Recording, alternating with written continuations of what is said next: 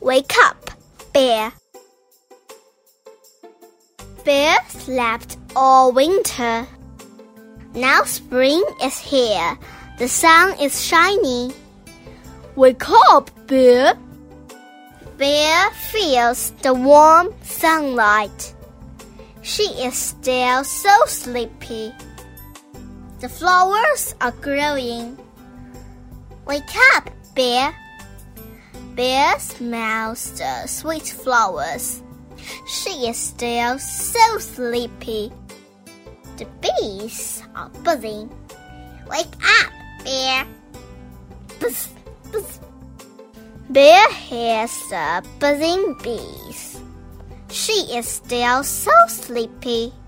The birds are singing. Wake up, Bear. Bear hears the bird song. She is still so sleepy. Little Cub has ever seen the spring. He wants to leave the den.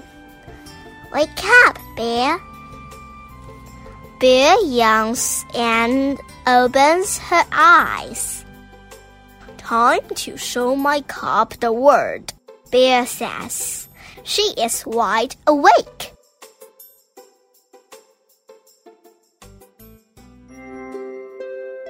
如果你还想听我们的更多的故事，欢迎大家关注微信订阅号“家宝妈妈讲故事”。我在那儿，我等着你哦。